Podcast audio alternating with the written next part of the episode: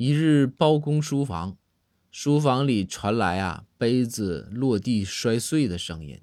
这赵虎急忙就跑进书房，刚一进门，就听包公大喊：“等等，先别进来，容我想一想。”赵虎着急地说：“呀，哎，大人还想啥呀？我赶紧进去给你打扫一下啊，别一会儿碎片再把您划伤了。”这包公说道：“我想想怎么把摔杯子的过过错呀推到你的身上。”赵虎闻言是撒腿就跑，不见踪影啊。